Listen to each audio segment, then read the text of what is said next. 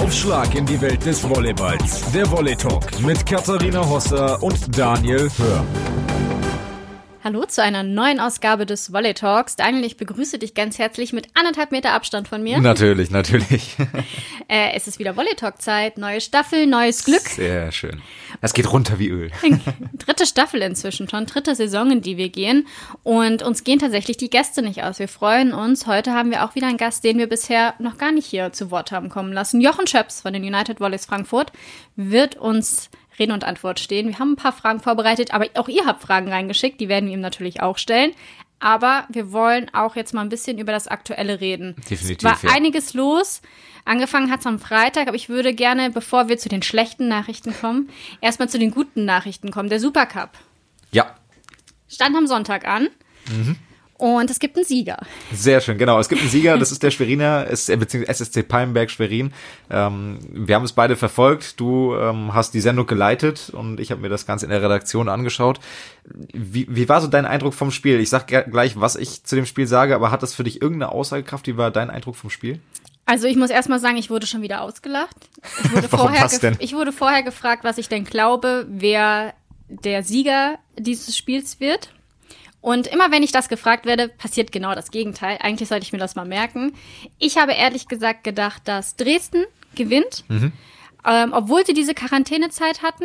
Einfach weil ich Schwerin nicht einschätzen konnte. So viele neue Gesichter. Ich war wirklich so ein bisschen hin und her gerissen zwischen Felix Koslowski macht das schon, weil er ist einfach ein guter Trainer. Er kennt Denis Imudo von der Nationalmannschaft. Er hat seine Säulen im Mittelblock zum Beispiel auch behalten. Aber ich wusste wirklich nicht, wie ist Haley Spellman, die neue Diagonalangreiferin? Wie muss man die nehmen?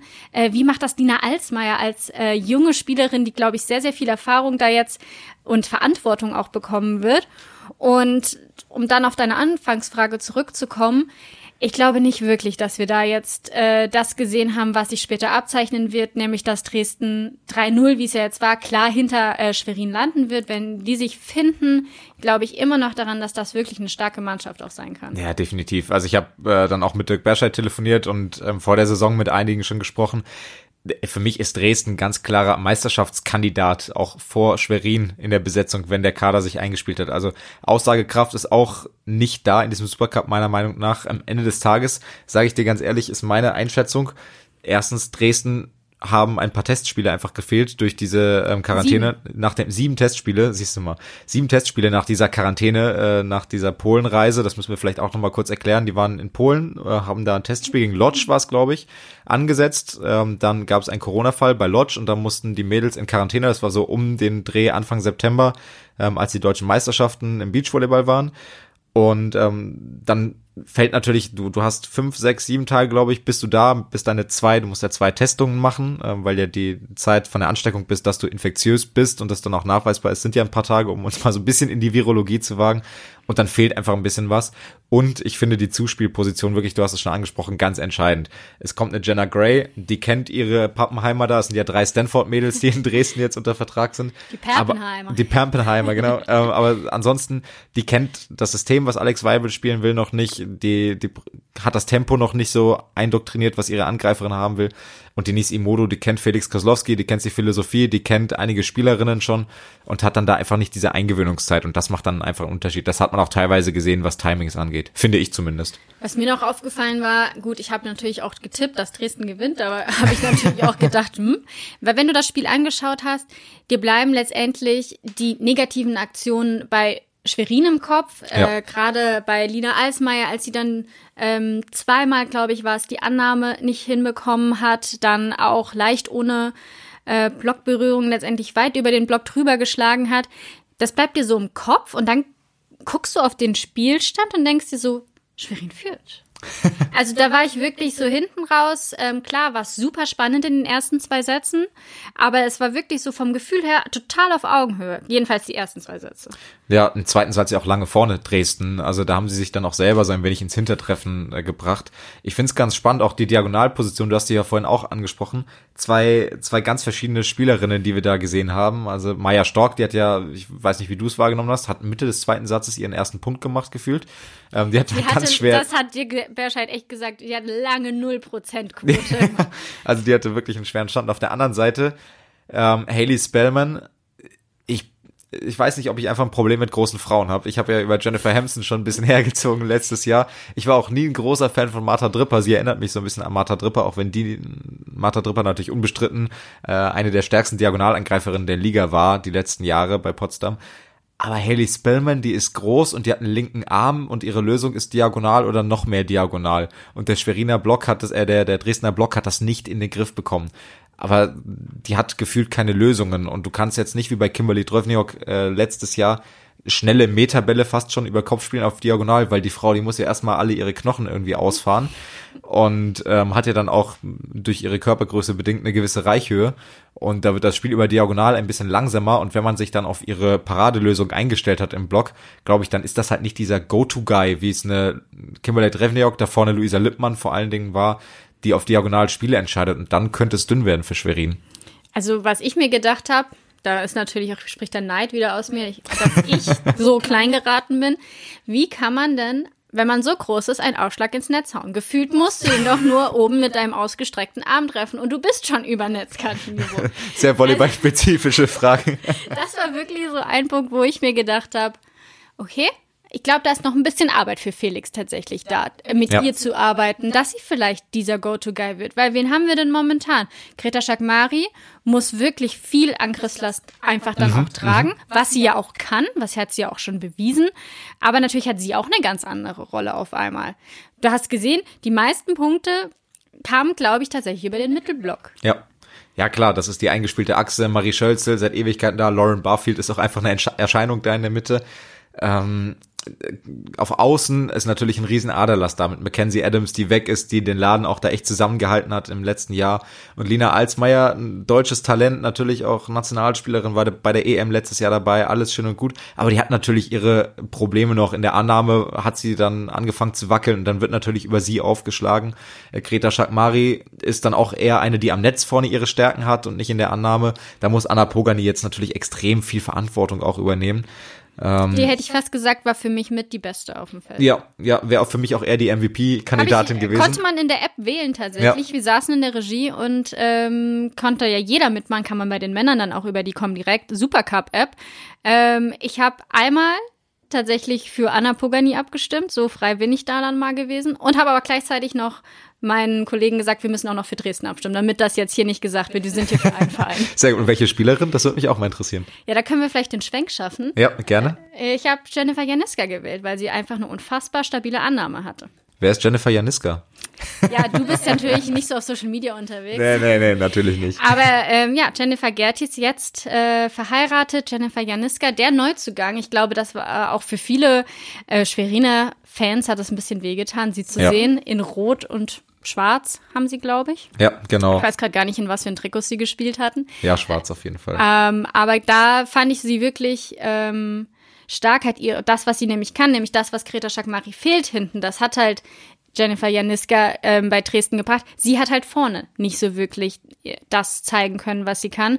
Wo wir wieder beim Zuspielthema sind. Genau, ja, das finde ich wirklich interessant. Also Jennifer Janiska auch eine, ähm, die kann natürlich mit ihrer Länge ein bisschen was machen und da hat so ein bisschen äh, Jenna Gray so ein bisschen das Spiel, die Zuspielerin so konterkariert. Man hat gesehen, sie will schnell spielen, also ähm, hat da viel versucht, auch mit, mit schnellen Pässen nach außen zu arbeiten und hat da versucht, Geschwindigkeit eher weniger zu machen, Geschwindigkeit auf den Ball zu geben, sondern hat den Ball sehr flach gehalten. Das kommt dann natürlich einer Spielerin wie Jennifer Janiska, die ein bisschen größer ist, die auch eine gewisse Handlungshöhe mitbringt, weil sie auch lange Arme hat. Das kommt ihr dann nicht so entgegen, dann kann sie ihre Qualitäten da nicht so ausspielen. Und man hat dann auch gemerkt, dadurch, dass der Ball nicht so viel Geschwindigkeit hatte, sondern flach gespielt wurde, ist dann früher mal gefallen, die Außen mussten dann ein bisschen weiter rein ins Feld und dann gab es da einfach ein paar Timing-Probleme, wo es halt keine Timing-Probleme war, war mit Madeleine Gates. Ähm, die kennen sich aus Stanford. Ähm, das ist ja generell die Kaderaufteilung in Dresden übrigens sehr lustig, ne?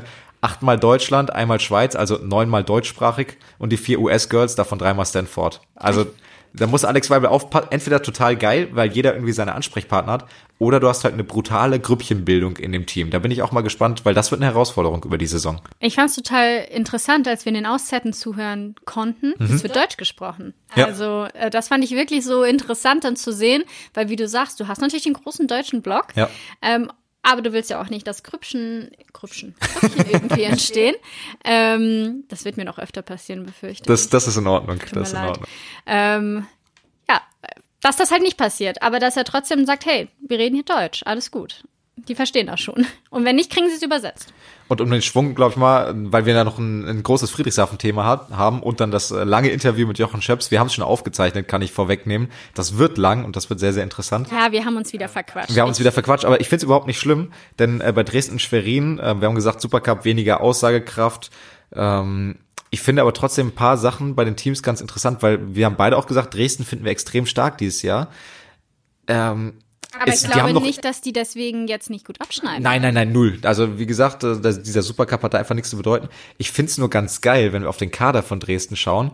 Die haben zwei völlig verschiedene Außenangreiferinnen mit Gertis und Stickroth, die spielen werden. Dann haben sie dahinter eine Granate, jung, die nachkommt, mit Emma Zyris, die riesig ist, die ein tolles DVV-Pokalfinale gespielt hat. Und generell Sarah Straube, Monique Strube, Zyris, diese ganzen jungen Hüpfer, ähm, da wird wieder eine Entwicklung kommen. Camilla Weitzel gehört ja fast auch noch zu diesen Jungen, obwohl sie jetzt schon etabliert ist eigentlich mittlerweile im deutschen Volleyball. Dresden wird sich über die Saison kontinuierlich entwickeln, weil diese jungen Spielerinnen auf einem guten Niveau sind, aber auch enorm viel Potenzial noch haben und schnelle Entwicklungsschritte vor sich haben. Plus dann noch die Abstimmung, die kommen wird von Jenna Gray, die ich für eine gute Zuspielerin halte. Ähm, da bin ich sehr gespannt und die haben, glaube ich, eine richtig hohe Endgeschwindigkeit, die auch Stuttgart mit natürlich äh, ihrer herausragenden Diagonalangreiferin über allem schweben, ähm, da richtig gefährlich zu werden. Und Schwerin sehe ich fast eher dahinter, weil die eher so ein Kader sich gestellt haben, das war auch das, das Credo. Bisschen Geld sparen, dass wir eine Saison ohne Zuschauer überleben können. Auf Diagonal nicht unbedingt doppelt besetzt. Taylor August kann das spielen, hat letzte Saison aber außen gespielt in Thessaloniki. Also da bin ich gespannt, wie sich Schwerin da noch einordnet. Also ich glaube, in der Saison wird sich dann trotzdem das nach deinem Tipp eher orientieren.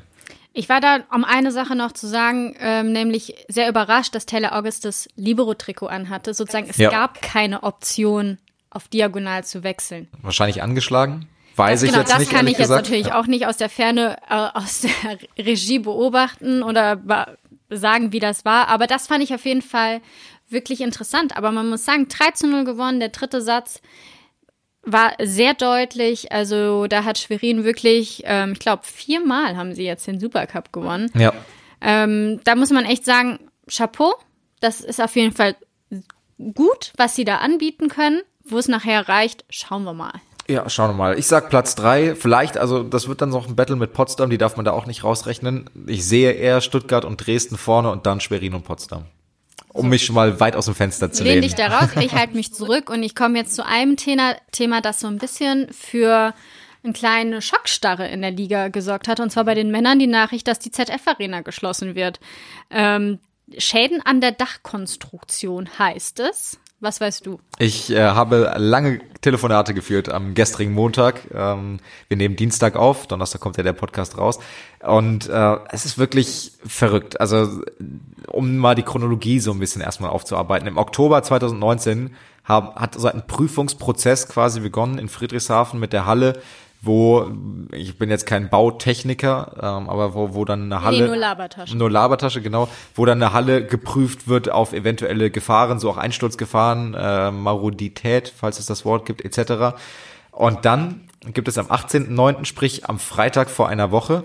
Genau, 20, 2020. 2020, genau, genau. 2019 und September 2020 genau, ja. ist jedenfalls nach außen hin nichts passiert. Geprüft haben sie sicher, aber jedenfalls wurde nicht. Es wurde sehr lange gesagt. geprüft, auf jeden Fall. Gibt's äh, eine Nachricht vom Betreiber der Halle, was die Stadt ist, an den Verein, ähm, ihr, es äh, könnte sein, dass es Probleme gibt mit der Halle. Vielleicht müsst ihr da raus. Eine Woche später, ihr müsst raus, ähm, Halle baufällig, Einsturzgefahr, da kursierten ja verschiedenste äh, Termini in und um den Bodensee. Äh, Im Bodensee ist auch schön. Aber, vielleicht ähm, landet da die Halle bald. Genau, vielleicht landet da die Halle bald. Und dann ähm, offiziell hieß es, das Dach sei einsturzgefährdet oder man, man weiß es auch nicht genau, aber die Gefahr besteht und man muss das jetzt erstmal weiter eruieren. Und ähm, der VfB Friedrichshafen musste raus, was eine unfassbare Schocknachricht ist, weil diese Halle äh, seit 2003 spielen sie, glaube ich, in der ZF Arena. Die hat einiges jetzt miterlebt. Und was ich nicht verstehe, ehrlich gesagt, du hast ein Jahr Zeit, das zu prüfen und gibst dann einen Monat vor Saisonbeginn, nicht mal, sagst du deinem, deinem Pächter, ihr müsst hier raus. Das geht nicht. Also ohne zu wissen, was da bürokratisch dahinter steckt, aber da trittst du deinem, da trittst du deinem Verein ja wirklich, und entschuldige die Formulierung, aber ja wirklich komplett in den Arsch und zeigst dir eigentlich, das ist mir relativ egal, was mit euch passiert. So in der Außenwirkung, finde ich. Aber jetzt ist ja die Sache so, wie sie ist. Ja. Jetzt müssen wir mal schauen, äh, du hast dich ja auch mit dem VfB Friedrichshafen auseinandergesetzt. Wir müssen ja lösungsorientiert arbeiten, heißt das ja immer so schön. Status quo, es gibt keine Halle für den VfB Friedrichshafen und für viele, viele andere Sportler ja. am Bodensee. Das muss man ja noch dazu sagen.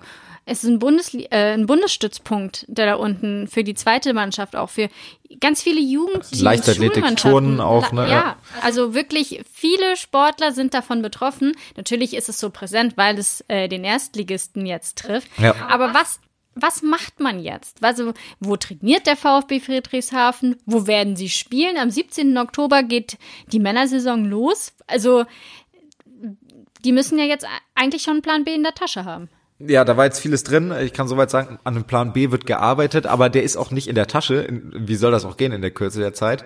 Um, um mal zu versuchen, einen nach dem anderen Punkt ab, abzuhandeln, handeln von hinten.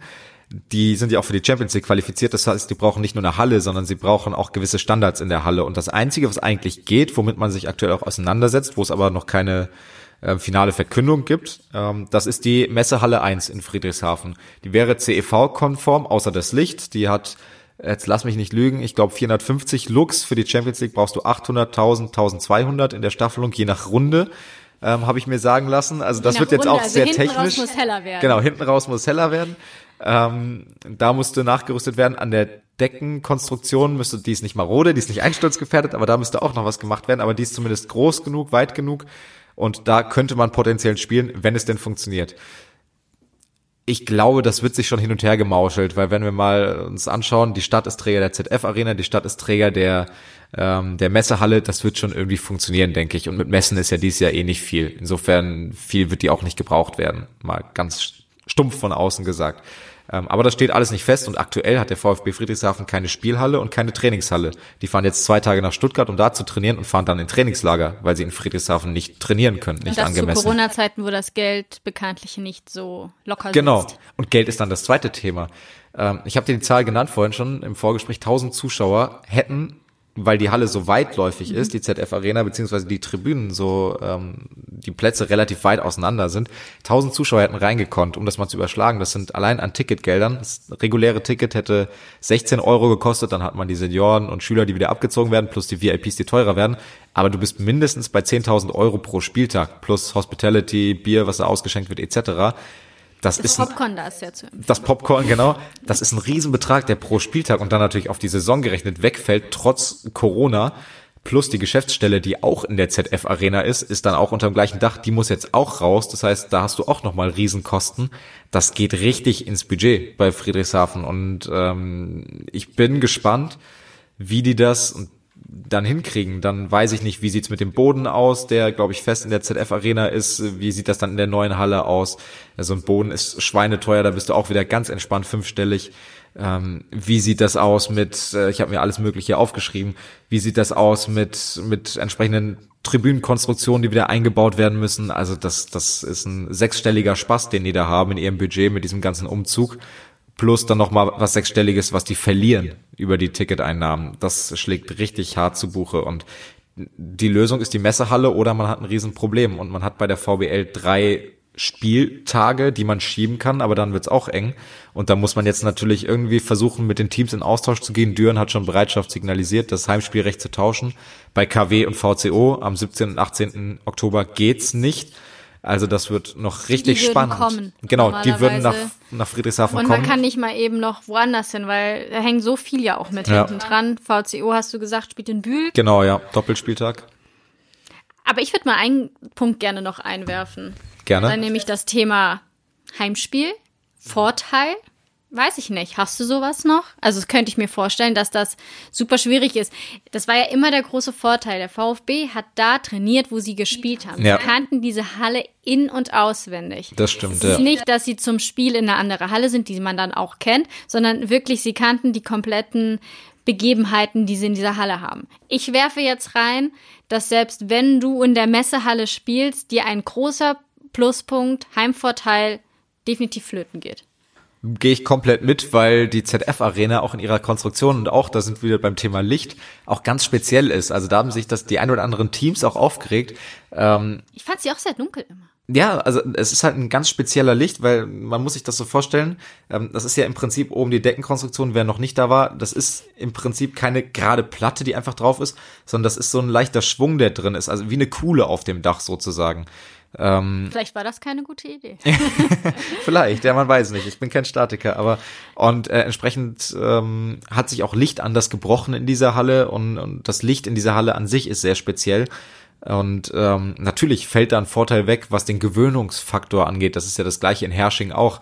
Natürlich ist da für alle die Halle gleich hoch oder gleich flach in der Nikolaushalle, aber die Herschinger Spieler, die sind das gewohnt und die Gäste eben nicht. So, da kann man ja auch von diesem Heimvorteil sprechen, auch wenn die das in Hersching nicht gerne hören.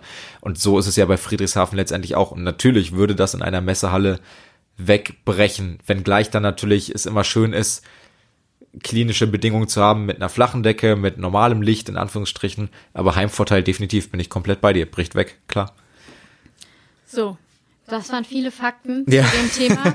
Letztendlich sind wir nicht wirklich schlauer, weil wir können ja. noch nicht sagen, wo der VfB Friedrichshafen spielen wird. Wir wissen, Tilo Spät-Westerholt hat definitiv mal eine ordentliche Aufgabe ja. zu Amtsantritt, nach Corona auch das noch äh, mitbekommen. Da wird jetzt ordentlich geschuftet. Ähm, und die Häfler sind auf der Suche äh, nach Lösungen. Und ich würde sagen, wenn wir wieder was erfahren, dann hört ihr es hier oder lest es auf sport1.de.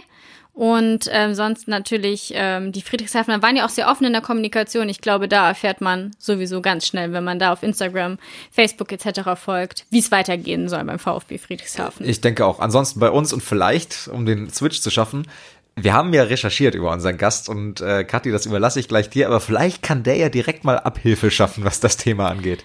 Dann würden wir sagen, nehmen wir ihn doch direkt mal mit dazu. So, wir haben gerade eben ja schon groß über das Thema gesprochen, ZF Arena in Friedrichshafen und jetzt haben wir jemanden uns eingeladen, der zwar nicht aktuell davon in dem Sinne betroffen ist, dass er für Friedrichshafen spielt, aber natürlich Friedrichshafen bestens kennt und wir begrüßen Jochen Schöps jetzt ganz herzlich bei uns im Volley Talk. Hallo Jochen. Ja, hallo zusammen. Wir haben rausgefunden, deine Frau hat einen Doktortitel in Stadionmanagement. Hätte sie Friedrichshafen vor dieser Situation vielleicht retten können oder habt ihr darüber vielleicht auch gesprochen? Äh, nee, ich denke, da hilft jetzt ein Doktortitel erstmal nicht. Ich denke, das ist eine sehr, sehr schwierige Situation für Friedrichshafen, die mir natürlich auch sehr, sehr wehtut. Ich habe sehr viele und sehr gute Erinnerungen an die ZF-Arena. Da sind einige Fights ähm, zustande gekommen Deshalb, ähm, ja, und ich denke, insgesamt ging das halt jetzt sehr schnell. Genaue Hintergründe weiß ich sowieso nicht. Ähm, deshalb glaube ich, äh, groß retten hätte man da jetzt vielleicht so nichts können. Ich hoffe natürlich, dass Friedrichshafen das jetzt so gut wie möglich ähm, ähm, ummünzen kann und vielleicht mit der Stadt zusammen was, äh, was Neues aufbauen. Aber die jetzige Situation aktuell ist natürlich erstmal sehr, sehr schwierig. Auch darüber haben Kati und ich vorhin schon gesprochen. Ähm, es ist, es ist eine, so eine Sache, wo der Verein in der Luft hängt, so ein wenig.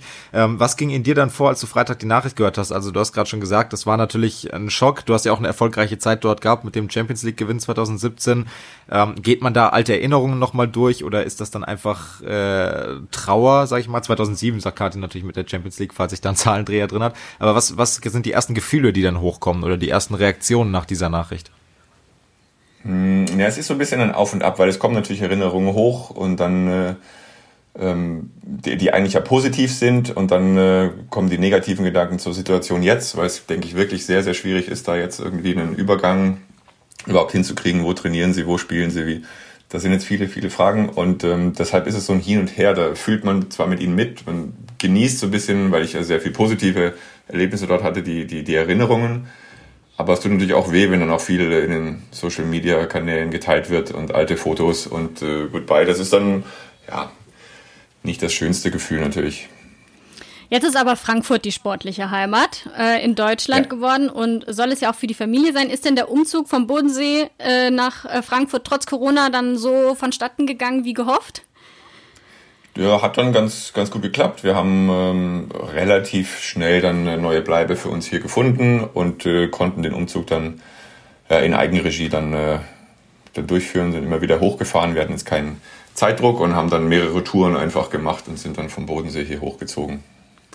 Und mittlerweile dann schon akklimatisiert seit Januar, seit du in Frankfurt bist? Äh, ja, ja, ich meine, ich war ja, als, als junger Hüpfer war ich ja auch schon mal hier in Frankfurt. Deshalb, ähm, es hat sich zwar alles ein klein bisschen geändert, ähm, aber doch, man, man fühlt sich relativ schnell wohl, wenn man schon irgendwo ein bisschen länger war. Und ähm, ja, ich, wir freuen uns jetzt drauf auf die Zeit hier. War das dann auch der Grund für den Schritt nach Frankfurt? Also um mal schon mal die Karriere ein bisschen Revue passieren zu lassen. Du hast alles erreicht, Champions League gewonnen, WM-Medaille, Olympische Spiele gespielt 2012. Äh, wieso dann nochmal der Schritt im Januar nach Frankfurt?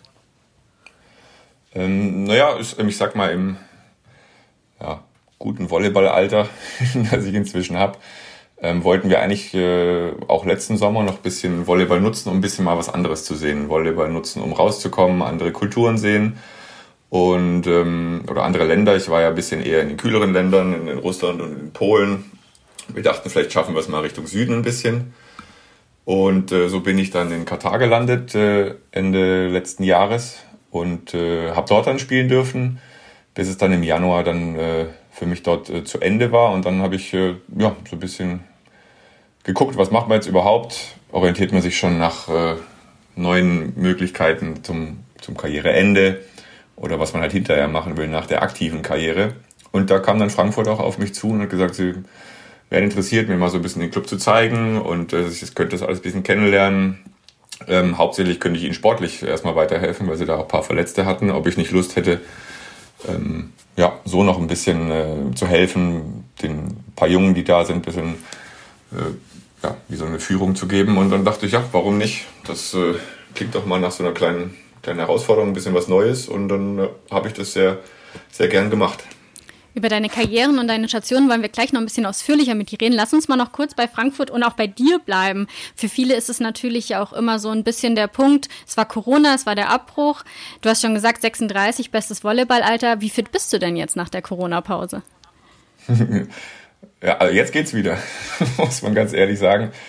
In der Corona-Zeit war es äh, sehr schwierig, aus mehreren Gründen. Ich denke, ich war mir dann selber auch gar nicht mehr so sicher, ob ich überhaupt noch spielen will oder soll oder kann. Ähm, deshalb, äh, ja, war das immer so ein Hin und Her. Am Anfang habe ich gar nicht viel gemacht, halt ein bisschen zu Hause sich fit gehalten, aber so einfach ist das dann nicht, sich selber im Wohnzimmer zu motivieren. Und ähm, ich war dann äh, recht happy eigentlich auch, dass äh, die United Volleys nochmal kamen und sagen, gesagt haben, okay, also sie wissen noch nicht genau, ähm, wie sie mich im Club äh, nutzen können oder wollen. Aber am meisten könnte ich ihnen eigentlich spielerisch helfen. Und ähm, ja, dann hat es bei mir wieder direkt gejuckt, um den Ball zu berühren. Und dann äh, ist es sehr schnell dazu gekommen, dass ich gesagt habe, okay, dann, dann probiere ich es nochmal und schau, was, äh, schau, was geht. Ähm, ich denke, die nächste Saison ist allgemein sehr interessant durch die ganze Corona-Situation. Da kann sehr viel passieren in allen möglichen Richtungen. Deshalb ähm, ja, bin ich da sehr gespannt und freue mich jetzt aber drauf, dass ich nochmal ähm, ja, ein bisschen die Jungen kitzeln kann, dass sie sich äh, anstrengen müssen, dass doch nicht reicht so einfach für den alten Mann hier. du, als wenn du geahnt hättest, welche Frage als nächstes kommt. Ähm, das ist nämlich natürlich die, die Rollenfrage für die kommende Saison. Es ist ja, das Projekt United ist gestartet als, wir nehmen ähm, erfahrene Spieler und äh, geben denen viele junge Spieler an die Hand, dass diese ein bisschen geführt werden. In der letzten Saison kam es dann so, dass Milja Mirdak natürlich der Kapitän der Mannschaft war, der etatmäßige Diagonalangreifer.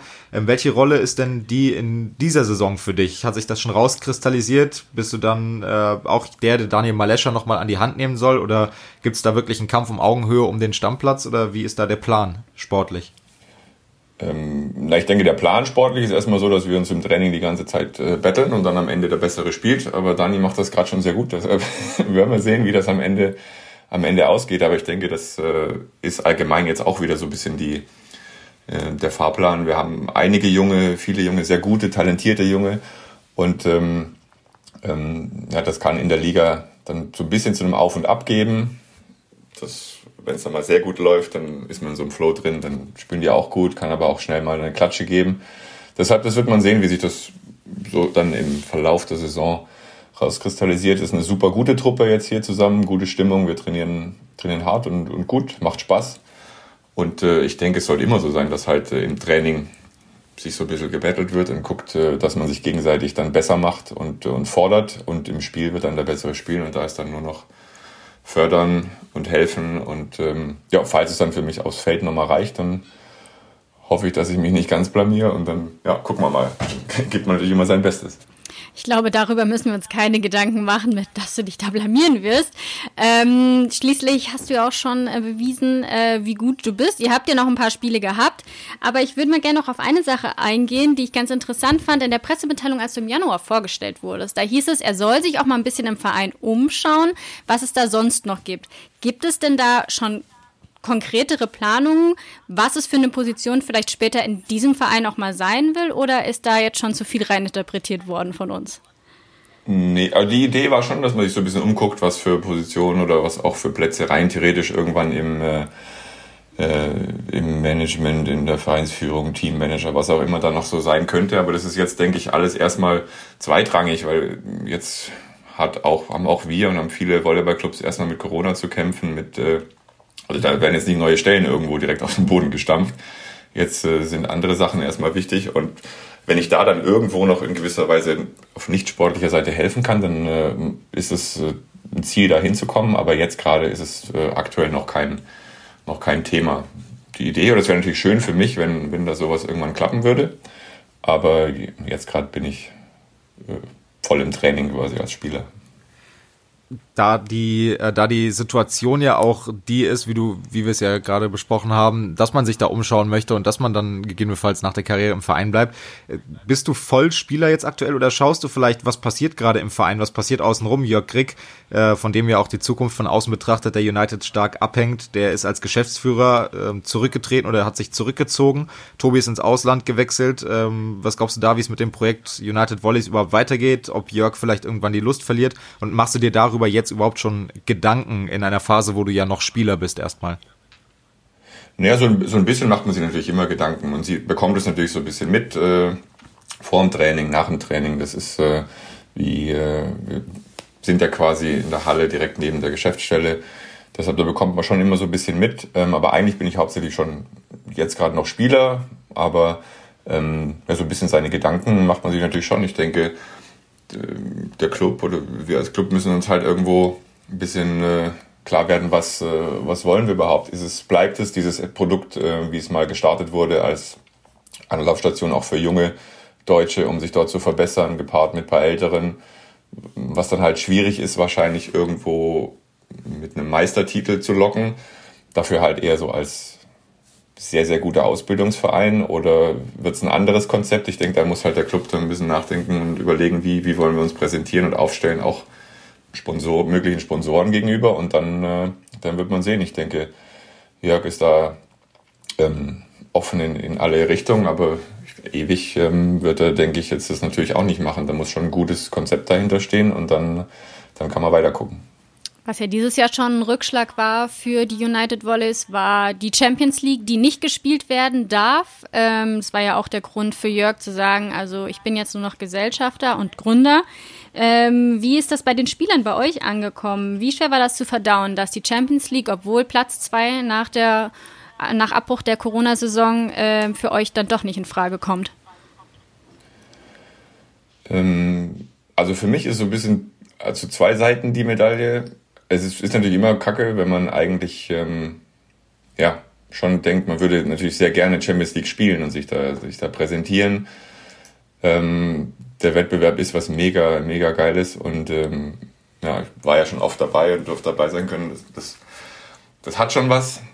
Auf der anderen Seite war ich mir jetzt auch unsicher, ob ich so gerne in Corona-Zeiten durch die unterschiedlichen Länder tingeln will ähm, ja, es ist ein bisschen hin und her, aber es ist natürlich auch für den oder für die Liga und für den Verband, es ist nicht so einfach, dann immer zu entscheiden, wer darf, wer darf das. Es gibt immer Leute und Vereine, die ein bisschen halt dann, äh, sag mal, auf der negativeren Seite sind. Diesmal hat es uns getroffen. Ja, es fühlt sich nicht gut an, auf keinen Fall. Ähm, aber ja, ich versuche dann immer sowieso das Positive zu sehen und jetzt fokussieren wir uns halt auf, äh, auf alles andere und ähm, ja, machen weiter.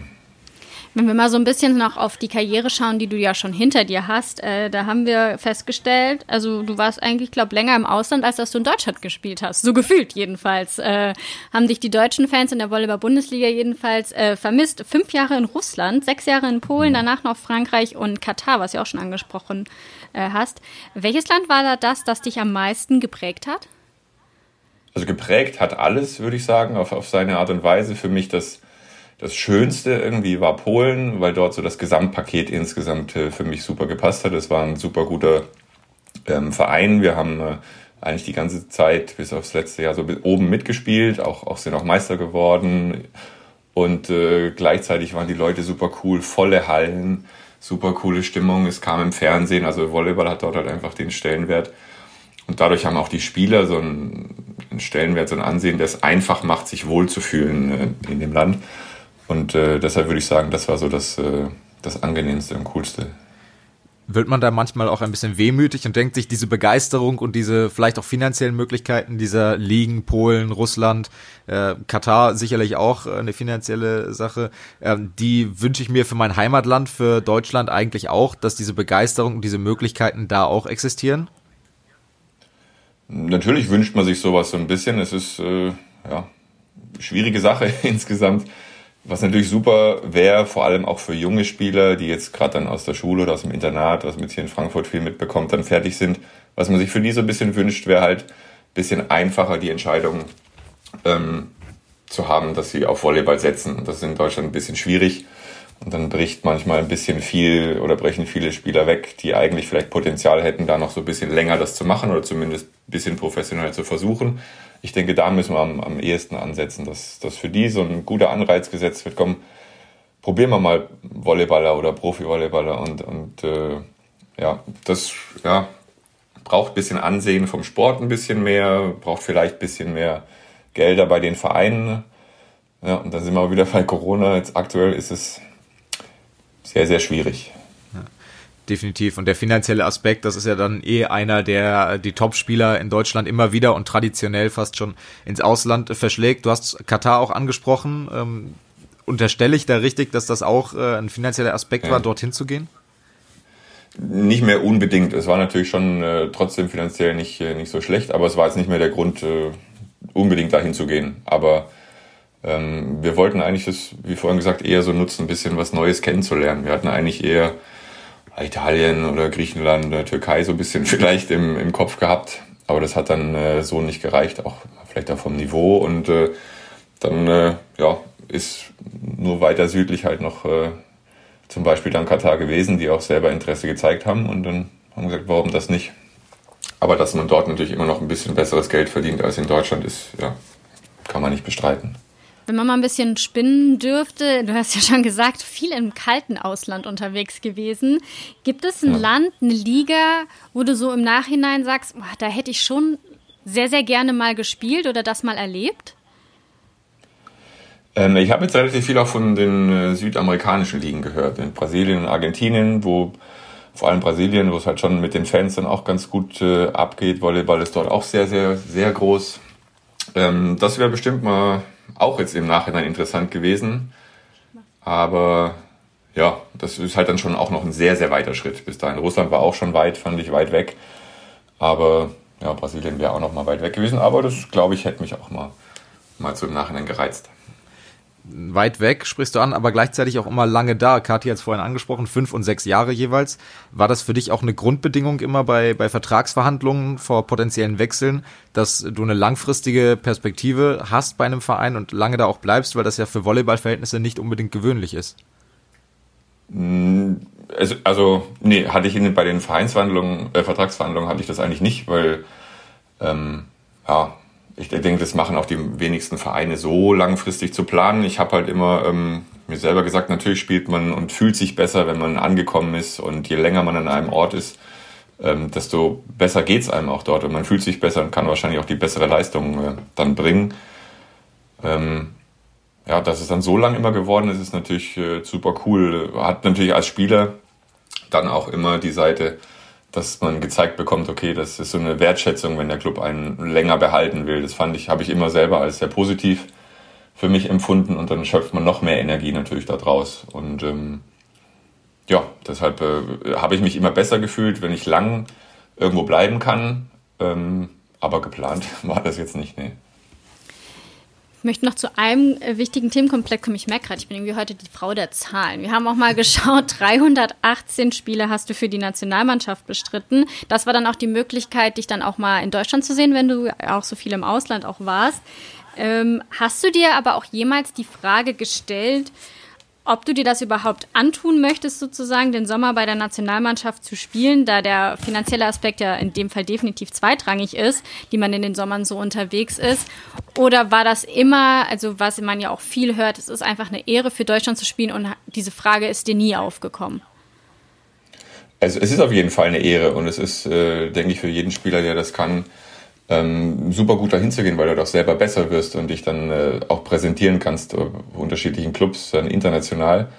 Ähm, die Frage habe ich mir lange Zeit nicht gestellt, ähm, obwohl es dann natürlich äh, schon noch andere Stolpersteine gibt. Das ist dann auch so ein bisschen eine Sache. Was ist, wenn man sich zum Beispiel verletzt in der Nationalmannschaft und dann eine Zeit lang auch für den Club ausfällt äh, oder rein theoretisch der Club dann den Vertrag kündigt. Also es gibt noch so ein paar andere Sachen, die nicht so einfach sind mit der Nationalmannschaft. Aber ich habe das mich eigentlich lange Zeit nicht gefragt, bis dann irgendwann bei mir dann die Kinder kamen.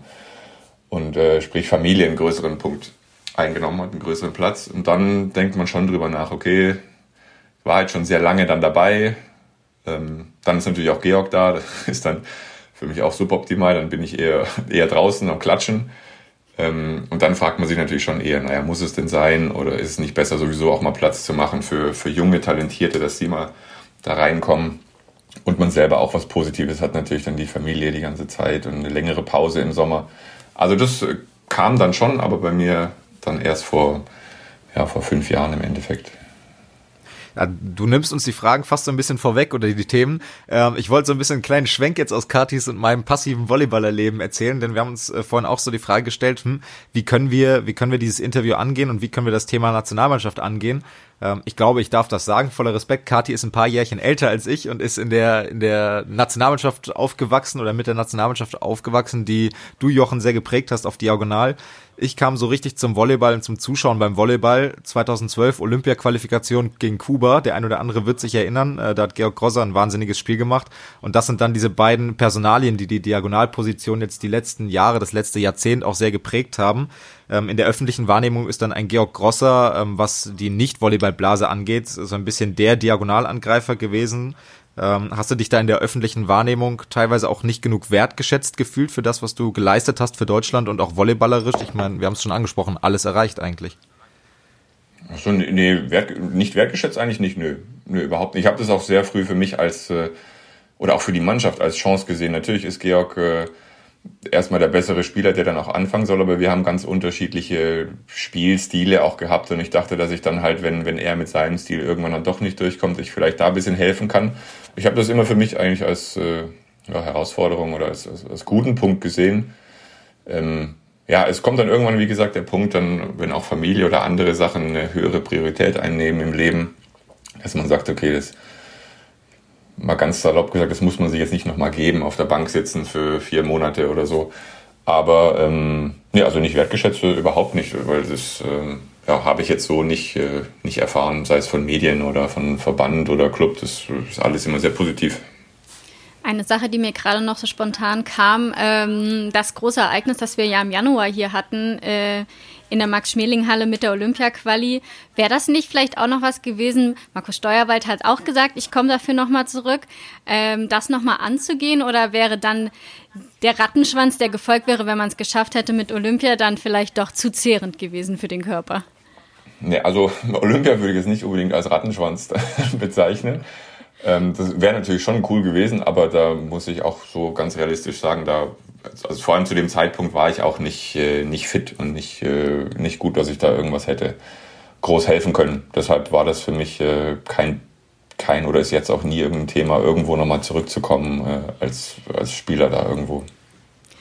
Naja, wie, wir schon gesagt haben, kein Rattenschwanz, das habe ich auch überhaupt nicht despektierlich den Olympischen ja. Spielen gegenüber gemeint. Ähm, genau. Aber da komme ich auch schon direkt so zum nächsten äh, Thema, so zum Abschluss unserer Fragen. Die User haben uns auch noch Fragen geschickt, da wollen wir auch gleich noch drauf eingehen. Aber ja. ähm, Olympia ist ja so ein Ziel, das sehr viele Sportler gerne erreichen wollen. Ähm, jetzt mal aber allgemein gefragt, weiß nicht, ob es Olympia bei dir ist, aber was ist denn so das persönliche Highlight in deinem Sportlerleben gewesen? Das ein Highlight rauszupicken. Du kannst auch drei ist sagen. Ist, un ist unmöglich, würde ich sagen. Es gibt sehr, sehr viele große, große Highlights. Dazu zählt bei mir natürlich äh, ähm, erstmal mein allererster Pokalsieg in Friedrichshafen. Ähm, das war schon so ein erstes Ding, ähm, was sich richtig gut angefühlt hat. Und dann danach kamen natürlich dann die, die größeren Sachen mit äh, Champions League Sieg, beziehungsweise das ganze Jahr mit Friedrichshafen 2006, 2007, ähm, mit, mit dem Trippelsieg quasi, der war riesengroß. Dann die Olympiateilnahmen 2008, 2012. Ähm, in, in Polen, die zwei Meisterschaften sind auch was, was ganz Besonderes gewesen, weil ich mich da sehr wohl gefühlt habe, die, die Liga als sehr gut eingeschätzt habe und dann dort Meister zu werden. Ähm, ja, das hat sich äh, vor so vielen Fans hat sich echt, äh, echt riesig angefühlt. Dann die WM dann da drauf 2014, ähm, da auch in Polen im Endeffekt vor, vor so Zuschauern, die ich so ein bisschen kannte. Ja, das sind so die, die Highlights, würde ich jetzt sagen. Also man merkt da auch nochmal wirklich einiges erlebt und ähm, ist auch schön, da nochmal zurückzuschauen auf die Highlights, äh, denke ich. Ähm, da nochmal in Erinnerungen zu schwelgen. Wir haben äh, ja schon gesagt, wir haben äh, Fragen von Usern äh, bekommen via Instagram und eine, die würde ich dir äh, gerne stellen. Äh, da hat mir dein Ex-Team-Kollege Evot Gommans äh, geschrieben von den United Volleys. Ähm, der fragte einfach nur, bist du ein Villager? Ich habe keine Ahnung, welchen Hintergrund diese Frage hast, äh, hat. Weißt du das? Kannst du uns aufklären? Wir, ja, wir haben auf den äh, Auswärtsfahrten, wir haben immer Werewolf gespielt. Also, ähm, ich weiß gar nicht, wie das Spiel auf Deutsch heißt. Es gibt halt ein paar Werwölfe und ein paar Dorfbewohner und noch ein paar andere. Und dann muss man halt immer herausfinden durch Fragen. Und äh, ja, die Werwölfe müssen halt lügen, dass sie auch nur Dorfbewohner sind, wer quasi lügt. Ich glaube, das ist Mafia, heißt es, glaube ich, auf Deutsch. Oder gibt es auch so eine Variante. Ja, ich kenne es unter Werwolf Und, äh, tatsächlich. Interessanterweise hat es mich irgendwie zu 90 Prozent immer zu diesen ganz harmlosen Dorfbewohnern gemacht. Und ich habe immer das Gleiche gesagt, dass ich halt ein Villager bin. Deshalb hat er darauf angespielt. Sehr schön. Aber da würde ich gerne mal direkt anschließen. Was macht man denn auf so langen Auswärtsfahrten? Du hast ja ähm, viele Jahre Profi-Dasein schon auf dem Rücken. Ähm, was ist so, was kann man den Jungen mitgeben? Was ist so das Beste für eine lange Auswärtsfahrt? Naja, die, die Zeit versuchen für sich irgendwie zu nutzen. Wenn das äh, mit der Mannschaft zusammen ist, ist natürlich auch super. Das fördert dann äh, Teambuilding und äh, die Mannschaft, den Zusammenhalt sei es mit solchen Spielchen oder, oder so im Bus. Gibt natürlich auch, auch Leute, die dann ganz äh, einzeln für sich irgendwas am Computer spielen oder eine Serie gucken. Ähm, ja, ist alles unterschiedlich. Viele lesen dann auch ein Buch, die, die, die nebenher noch ein Studium machen, gucken, ob sie sich ein bisschen abschalten können und dann ins, äh, in den Stoff von einem Buch irgendwie rein, reinlesen. Das ist jeder unterschiedlich und da äh, wird auch jedem so ein bisschen der Platz gelassen und die, die Ruhe gelassen, dass man das machen kann, was man will. Und äh, ja, versucht jeder für sich so gut wie möglich zu nutzen, weil Zeit ist viel und die einfach nur verstreichen zu lassen, ist dann schade. Ich glaube, ich wäre trotzdem langweilig und ich würde einfach schlafen. Aber ja, wenn man sonst nicht viel schläft, dann ist Schlafen auch immer gut. Ja. Eine Frage haben wir noch bekommen. Ich glaube, es ist ein Partner. Klebitex hat uns gefragt. Äh, wie stark schätzt du die Mannschaft im Vergleich zum Vorjahr ein? Äh, unsere Mannschaft dieses Jahr, denke ich, äh, ist auf jeden Fall nicht, nicht so stark ähm, wie letztes Jahr. Ähm, allein schon natürlich aus dem Grund, dass wir versuchen, viel, viel Junge mit einzubinden. Ähm, die vorhin schon gesagt, wir haben vom Internat äh, paar Spieler mit dabei, die das richtig, richtig gut machen oder die gerade fertig sind im Internat. Ähm, und äh, die machen das im Training super gut und da muss man halt so ein bisschen sehen, wie das dann im Spiel dann auch losgeht ähm, ja, wie, sta wie stabil das ist. Es ist schon was anderes, auf dem Feld zu stehen in der ersten Liga, als halt ähm, dann noch zu trainieren. Und äh, ja, also irgendeinen Platz zu schätzen jetzt ist wirklich sehr schwierig. Ich kenne auch viele andere Mannschaften noch gar nicht. Ich hoffe, dass wir einfach für uns äh, wachsen als Mannschaft und dann individuell die Spieler natürlich auch. Und dann, dann schaut mal. Ich denke, irgendwie ist Berlin trotzdem weit Favorit oben diese Saison. Ähm, ja, aber was dahinter geht, äh, müssen wir mal gucken. Und nichtsdestotrotz, auch wenn Berlin Favorit ist, mag ich es immer, Favoriten zu ärgern oder irgendwie zu kitzeln oder vielleicht mal zu schlagen. Deshalb, ja, es ist Sport, kann alles passieren und dann versuchen wir für uns das Beste daraus zu machen. Ja, die Chance gibt es ja dann vielleicht schon am 11.10. Den Supercup, den übertragen wir ja auch auf Sport 1. Gibt es da vielleicht eine kleine Kampfansage trotzdem Richtung Berlin äh, von deiner Seite aus? Oder ähm Kampfansage ist immer gegen Berlin. ich meine, wir hatten ja auch schon äh, mit Friedrichshafen damals einige Spiele gegen Berlin. Ähm, ja, ich denke, wie vorhin gesagt, es ist äh, Berlin ist Favorit, aber Favoritenjäger sein ist äh, auch immer cool. Deshalb, äh, da wird es einen Kampf geben. Sehr gut, das wollen wir hier hören. Ähm, wir haben zu viel von diesem Understatement und ja, der ist Favorit und wir können eigentlich nur gewinnen. Wir brauchen richtige Aussagen, so ist das richtig. Vielen, vielen Dank für deine Zeit, für diese äh, sehr schöne halbe Stunde und ich hoffe, es hat dir auch ein wenig Spaß gemacht und dann freuen wir uns auf den Supercup und auf die kommende Saison mit den United Volleys und mit allen anderen Vereinen und ähm, natürlich auch mit dir, Jochen Schöps. Vielen Dank für das Gespräch. Dankeschön auch, hat mich gefreut. Das war doch schon mal ein schönes Gespräch zum Start dieser dritten Saison des Volley Talks. Bist du zufrieden? Ich bin definitiv zufrieden. Es ist schön, irgendwie jetzt einfach sich hinzusetzen und zu quatschen und äh, ich glaube, Jochen Schöps hat sehr viele schöne Einblicke geben können und äh, ganz ehrliche Einblicke. Und äh, ja, ich bin, ich bin sehr optimistisch, dass das eine coole Saison wird und freue mich drauf. Ja, und wenn es euch auch gefallen hat, dann lasst doch eine Bewertung da. Wir freuen uns, wenn ihr uns vielleicht sogar fünf Sterne gebt, wenn euch das, was wir hier machen, gefällt. Nur fünf Sterne. Auch wenn Daniel manchmal nervt, das ist kein Problem. Ihr könnt ja, uns trotzdem fünf Sterne Ich nerv jeden, auch Kati. Nein, wir sind echt froh, dass wir da sind. Wir sind froh, dass wir euch haben und wir wollen ja euch auch noch mehr mit einbeziehen. Und das geht wie? Das geht äh, über Twitter bei @kati_hosser.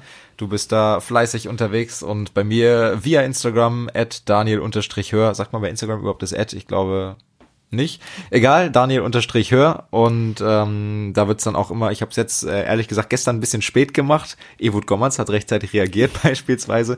Ähm, immer wieder kleine Umfragen in die Story packen, äh, was das Thema Volley Talk angeht. Ähm, gerne da mal reinschauen und dann wollen wir uns, äh, wollen wir uns nicht ins Boot holen, sondern uns ein bisschen zurücknehmen, auch mal beim einen oder anderen Thema und euch zu Wort kommen lassen und euch so ein bisschen auch die Themen des Volley Talks nicht diktieren, aber äh, mitgestalten lassen. Und äh, das würde uns freuen, wenn ihr diese Möglichkeit wahrnehmt und wir das Produkt wirklich für euch machen. Das war kompliziert ausgedrückt, aber ja, ich glaube, es wurde verstanden, was du ich hoffe gemeint es, hast. Ich hoffe es. Also, wir machen uns jetzt an die Vorbereitung. In zwei Wochen sind wir wieder da, das haben wir ja schon gesagt. Donnerstags, alle zwei Wochen Volley Talk. Aber TV gibt es auch jeden Tag, aber natürlich nicht jeden Tag Volleyball, aber am Sonntag gibt es den Saisonauftakt der Frauen. Stuttgart gegen Vilsbiburg, also schaltet da ein, Dick Berscheid freut sich. Und dann hören wir uns wieder zum Volley Talk und wie gesagt, wir freuen uns über eure Bewertungen, eure Meinungen, eure Themen und dann bis in zwei Wochen. Ciao. Tschüss.